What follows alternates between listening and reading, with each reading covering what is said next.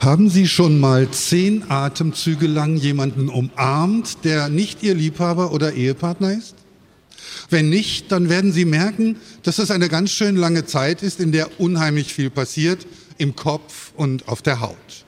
Ich freue mich, zwei der vier Autorinnen der HR-Hörspielserie Zehn Atemzüge hier auf der ARD-Bühne der Frankfurter Buchmesse begrüßen zu dürfen.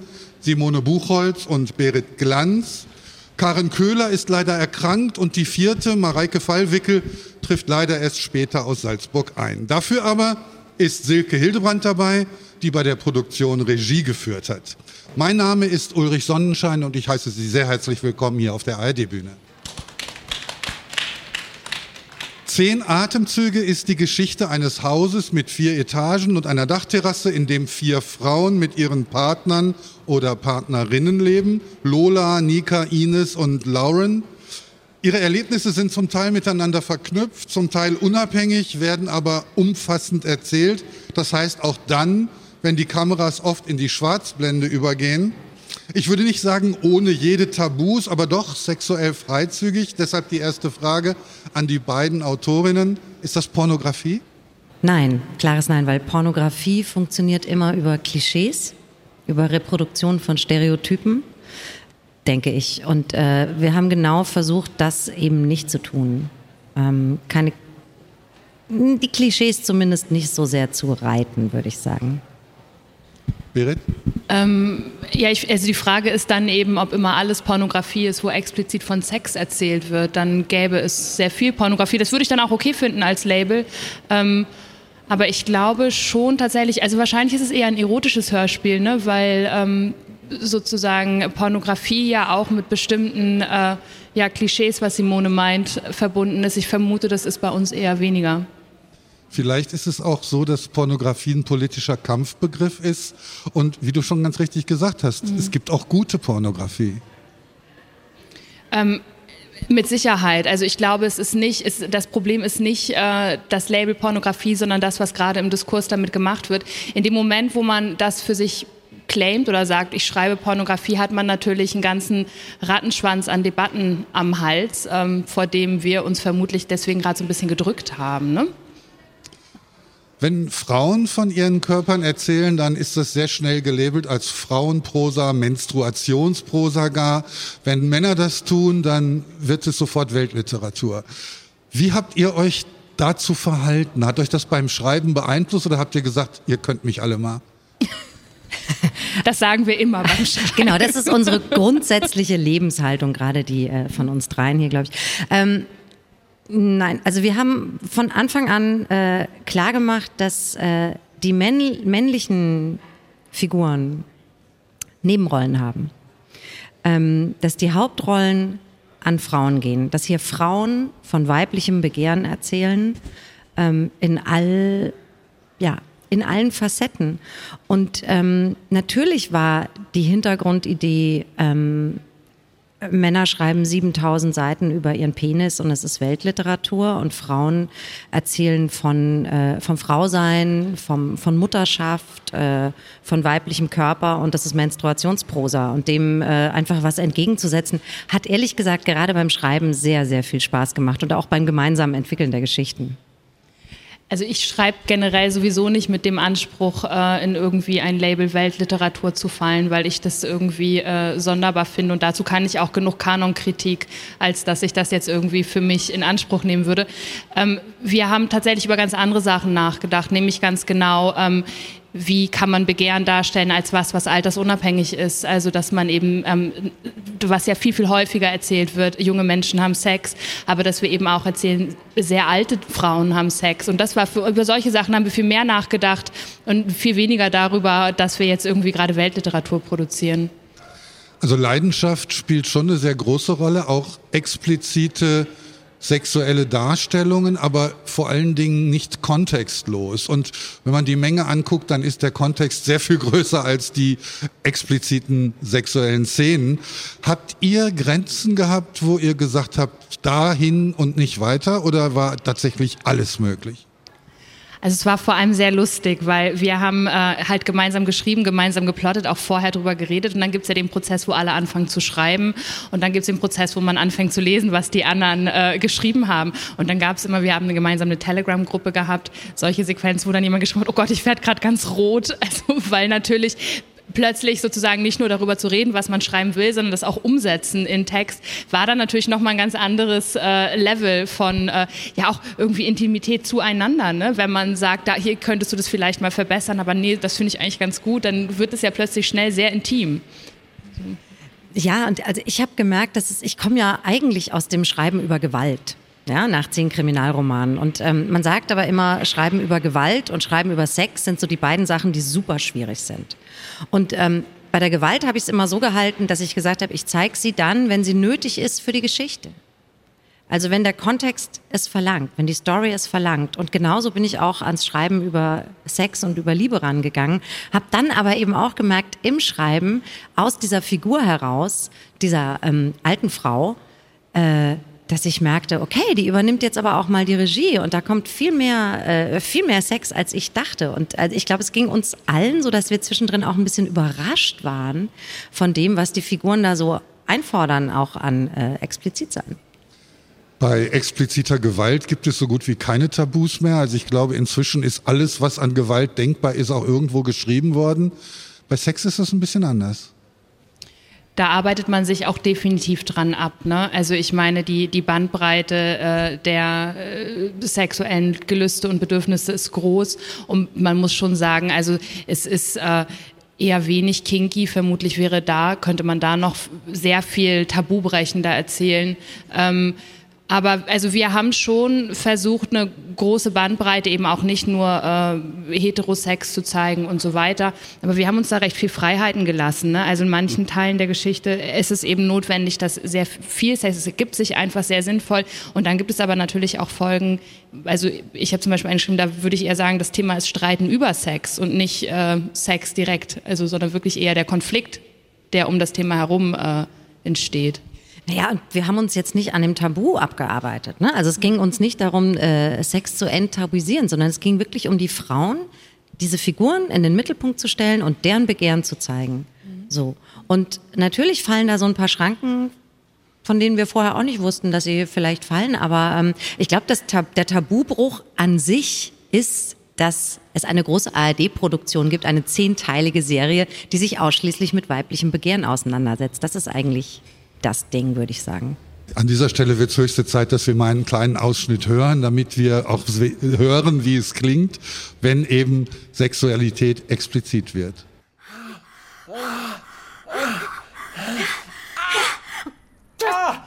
Oh Gott, was ist los? Was?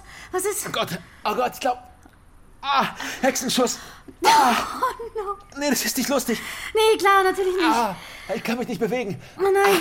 Ah, ah, ähm, Willst du dich irgendwie hinlegen oder so? Ja, das war schon äh, eine Szene, die sehr viel verbindet, sexuelle Lust, aber eben auch so ein bisschen Slapstick-Komik. Äh, es gibt viele komische Momente in diesem Hörspiel. Wie wichtig war das? Sex ist ja wahnsinnig komisch. Also ich glaube, das ist auch in dem Moment, wo man das wirklich ernst nimmt als Erzählthema und man dann keinen Humor reinbringt, macht man, glaube ich, was falsch. Also das kann man einfach nicht Bier ernst nehmen. Aber man kann eben trotzdem das respektvoll behandeln. Und ich glaube, das war die Herausforderung. Also eben kein Schenkelklopfer-Humor mit äh, Sex zu machen, sondern eben das, was wirklich lustig ist an Sex, also die Fehlkommunikation, da, wo es irgendwie nicht klappt, herauszustellen, aber eben die Figuren trotzdem ernst zu nehmen. Ja, ich glaube auch, es ist das Nicht-Gelingen von Sex, das wir alle ja viel besser kennen als das Gelingen von Sex. Und, und der Kitsch und, und, und ähm, das Klischee treten ja immer da auf, wo der Sex in Filmen so wunderbar gelingt oder in Büchern oder in Hörspielen. Und äh, das Nicht-Gelingen ist sehr viel häufiger, aus welchem Grund auch immer. Und ähm, ich musste jetzt nur gerade so lachen, weil wir ursprünglich mal, als wir das entwickelt haben, gesagt haben, nee, es soll überhaupt nicht gestöhnt werden. Null. Also es wird nicht gestöhnt und es wird keine quietschenden Matratzen geben, maximal so atmen und Bettwäsche raschelnd. Und ähm, naja, wir hatten ja erst überlegt, es unter Pseudonym zu schreiben. Und als es dann fertig geschrieben war, haben wir gesagt, egal, let's own it. Und deshalb wird halt dann doch äh, sehr viel mehr Also Silke lässt, äh, lä lässt Viktoria Trautmannsdorf sich durch ihre Folgen stöhnen, sage ich mal. An dieser Stelle ist es tatsächlich mal an der Zeit, Silke Hildebrand ins Spiel zu bringen, die das Ganze inszeniert hat. Das ist natürlich eine Frage, wie macht man das? Wie bringt man sexuelle Lust in die akustische Ebene? Na, ich glaube, das Wichtigste vorweg war, also ich persönlich würde immer sagen, es ist keine Pornografie, weil Pornografie heißt immer, wir entfernen den Akt von den Personen. Und das war uns allen total wichtig, auch den Autorinnen, dass wir das Geschichte, die Geschichte dieser Frauen erzählen. Und das heißt auch, wir erzählen, wie sie Sex haben oder ob sie keinen haben. Und das heißt immer, wir bleiben bei den Figuren. Und das zu inszenieren war natürlich eine große Herausforderung. Auch für Schauspieler ist das nicht alltäglich, Sex zu machen. Auch gerade im Hörspiel, weil im Hörspiel ist es ja eine sehr intime Situation. Wir sitzen in diesen kleinen Studios, man ist sich sehr nah, aber das Wichtigste ist eben auch da tatsächlich Humor und immer sozusagen die Figur im Blick zu behalten. Und dann ging es den Schauspielern auch gut damit. Der große Vorteil ist, dass man kein Bild hat. Das ja. heißt, die Akteure können voll bekleidet sein und ja. trotzdem sexuelle Lust verströmen. Wie hast du das angefangen mit denen? Hast du erst ganz sanfte Sexszenen geprobt und dann das langsam gesteigert? Oder wie bringt man Akteure dazu, akustisch explizit zu werden? Also das konnten wir gar nicht. Das kann man vielleicht im Film machen, das weiß ich nicht, aber im Hörspiel ist es so, wir haben ja einen engen Zeitplan, wir müssen die Aufnahmen schaffen und äh, es gab öfters die Momente, wo Leute sich sozusagen neu kennenlernen und sie müssen direkt einsteigen. Und dann ist es sozusagen an mir, eine Atmosphäre zu schaffen, wo alle das Gefühl haben, sie sind frei und sie können sich äh, frei bewegen und sie sind sozusagen im geschützten Raum. Und das hat funktioniert. Und das ist eigentlich die Herausforderung dabei, dass alle sich geschützt fühlen. Und das Interessante für mich war auch, ich hatte eine Schauspielerin, die gesagt hat, das wäre viel intimer als im Film. Also sie sagt, ich hatte schon Sex mit Wotan Wilke Möhring, das wäre überhaupt kein Problem gewesen, aber das ist viel intimer gewesen. Woran liegt es? Woher kommt die Intimität? Weil wir natürlich, wenn wir Sex hörbar machen, müssen wir in das Gefühl voll einsteigen. Und das ist dann, als ob jemand dir dabei zuguckt, wie du es dir selber machst, auf eine gewisse Art. Und du musst aber immer in der Interaktion bleiben. Und das ist eine große Herausforderung, wo die Schauspieler viel mehr bei sich selber bleiben mussten und mit dem anderen zusammen. Und das ist, glaube ich, tatsächlich schwieriger als im Film. Gab es sowas wie peinliche Momente im Studio, wo dann auch mal abgebrochen wurde oder wo jemand sagte, jetzt muss ich mal in die frische Luft eine Zigarette rauchen? Die Momente im Studio, wo wir abbrechen mussten, war nur, weil wir zu viel lachen mussten. Also das war natürlich manchmal der Fall, dass es einfach zu lustig wurde. Und das Schöne an Schauspielern ist ja, also zumindest die, die ich hatte, und wir hatten ja auch die Atmosphäre geschaffen, dass alle sich wohlfühlen, dass sie sich voll reinwerfen konnten. Und im Gegenteil, also eine meiner Hauptdarstellerinnen hatte ein paar Tage hintereinander Sex mit verschiedenen Figuren und sie wurde immer lockerer und sagte auch, ah, heute, heute freue ich mich richtig. Also es war so, es, die wurden auch immer freier darin und das war sehr schön, wirklich.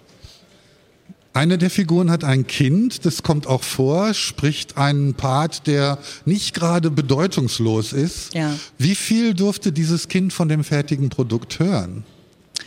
Ja, wir hatten das Glück und ich bin sehr froh, dass du das nicht gemerkt hast, dass sie erwachsen ist. Das Kind ist tatsächlich ähm, Mitte 20 und das war natürlich für uns auch eine Rettung, ehrlich gesagt, weil wir hatten auch kein, keine Diskussion über Jugendschutz, was ja auch wirklich Thema gewesen wäre. Und sie hat das ganz, ganz, ganz toll gemacht. Das ist eine erwachsene Frau. Und sie war wirklich bezaubernd. Sie hat alle bezaubert, wenn sie im Studio war. Es ist in der Tat sehr erstaunlich, weil man wirklich denkt, das wäre ein ja. fünf-, sechsjähriges Kind. Große Leistung, muss ich ja. sagen. Diese vier Frauen sind ja sehr unterschiedlich, absichtsvoll unterschiedlich natürlich. Es gibt eine ehemalige Filmdiva Lola, die ist Ende 60, eine Clickworkerin Nina, Nika Mitte 30 und alleinerziehend. Dann gibt es eine mit 40erin Ines, die in ihrer Ehe feststeckt und eine DJ Lauren Ende 20 und mit gebrochenem Herzen auftritt sozusagen. Wie wichtig waren die unterschiedlichen Lebensalter? Das hat sich tatsächlich ähm, ziemlich organisch ergeben, weil wir, ähm, also es war relativ schnell klar, was wir machen wollen oder welche Figuren wir haben wollen. Für mich war zum Beispiel ganz klar, ich habe sofort darüber nachgedacht, dass ich gerne so eine Art Jasmina Resi Ehekonf Jasmina Reza Ehekonflikt äh, haben würde, aber mit Sex. Also das ist sozusagen, ich wollte gerne eine Sequenz schreiben von einfach Menschen, die im sogenannten Middle Age sind und sich darüber streiten, wie Sex jetzt aussehen soll nach einer sehr langen, erfolgreichen Ehe. Und ich glaube, bei dir war auch recht schnell klar, dass du einfach äh, gerne... Ja, ich hatte ich hatte tatsächlich große Lust. Also für mich war sofort klar, dass ich eine äh, Frau im Herbst ihres Lebens erzählen möchte. Ähm, eine Frau, die viel ausgehalten hat, ihre Einsamkeit gut aushalten kann, die auch haben möchte und die konfrontiert ist mit ihrer Vergangenheit und aber auch mit der Frage, wo liegt da noch eine Zukunft? Ähm, und erstaunlicherweise ist dann wirklich diese ähm, Ende 60-Jährige oder Anfang 70, man weiß gar nicht genau, wie alt sie ist, ähm, äh, ist es dann die mit den meisten Liebhabern. Ähm, das, was, was ich ganz schön finde, dass das so dabei rausgekommen ist, was auch gar nicht unbedingt, äh, unbedingt Absicht war. Und die anderen beiden haben eigentlich, äh, Mareike und Karen haben sich auch sehr organisch in ihre Figuren, also wir haben halt immer so Skype-Meetings gemacht, ne? weil wir alle, also Berit wohnt in Reykjavik, ähm, Karen und ich in Hamburg, Mareike in Salzburg und dann haben wir immer auf Skype, haben wir Storylining gemacht und wir waren sehr schnell ja. bei den Figuren und auch sehr schnell bei dem, was diese Figuren erleben sollen und auch miteinander verleben sollen. Das ging super easy.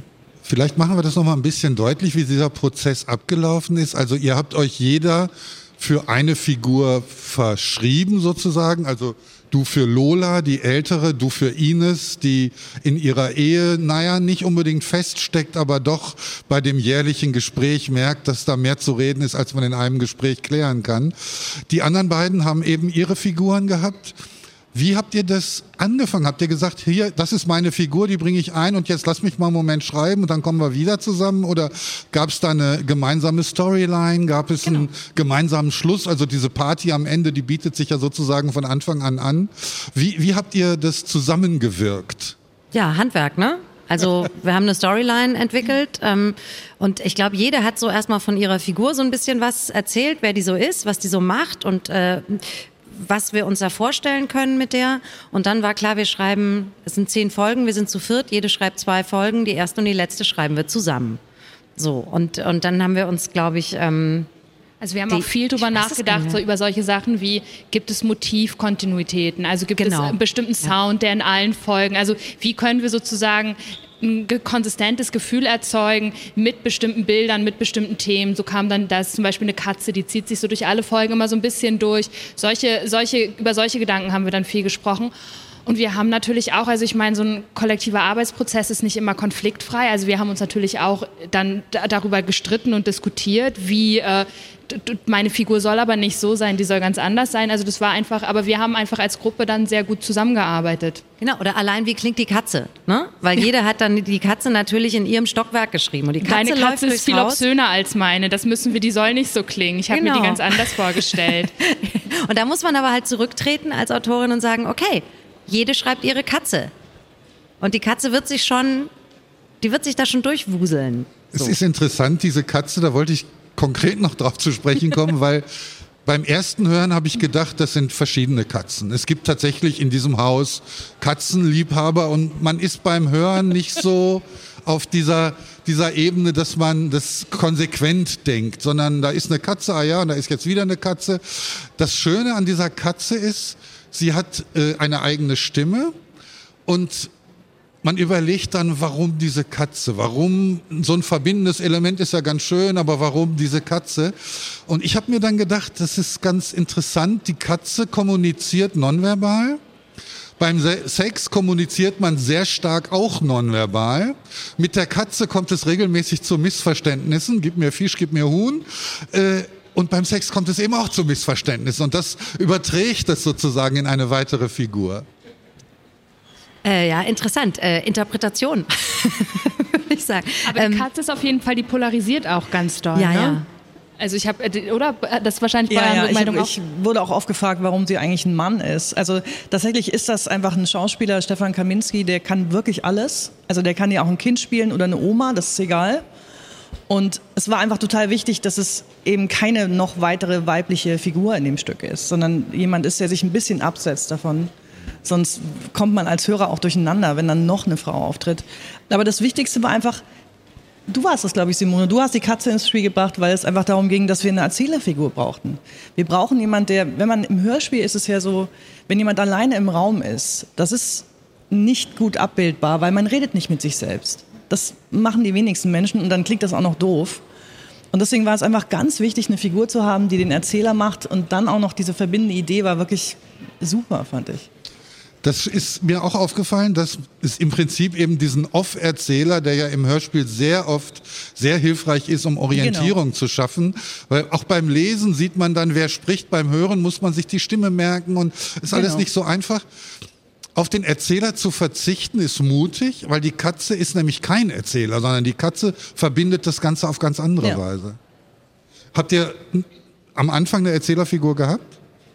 Nee, wir hatten sehr schnell, äh, also uns war klar, wir brauchen irgendeine Figur, die das alles zusammenhält und es war sehr, sehr schnell klar, dass wir äh, die Katze haben wollen. Das lag aber auch daran, dass ich auch sofort eine Katze brauchte, weil wir irgendwie auf die Idee kamen, dass ja so ein total passiv-aggressiver äh, Move wäre, einem Menschen, der eine Katzenallergie hat, eine Katze in die Wohnung zu lassen. Und das war sozusagen die initiale Szene dieses Ehestreits und dann war diese Katze da und im Gespräch äh, hat sich das dann relativ schnell einfach ergeben, ne?